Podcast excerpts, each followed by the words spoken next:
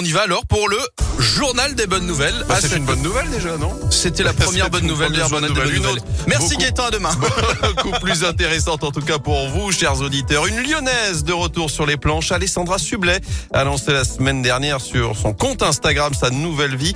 En tant que comédienne, l'ancienne animatrice télé a décidé de se tourner vers le théâtre après quelques apparitions dans des téléfilms. La pièce s'intitule Tous les risques n'auront pas la saveur du succès.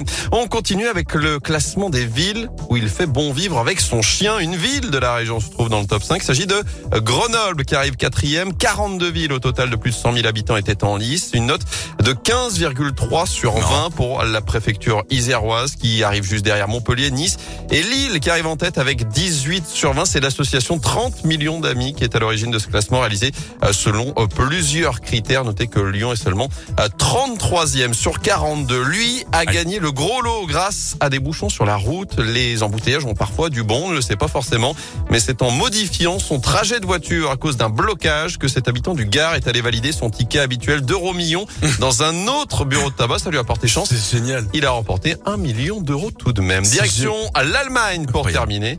Une très belle initiative d'un club de foot. Le Fortuna Düsseldorf, qui évolue en deuxième division, a décidé de rendre gratuit tous les billets des rencontres à domicile à partir de la saison prochaine.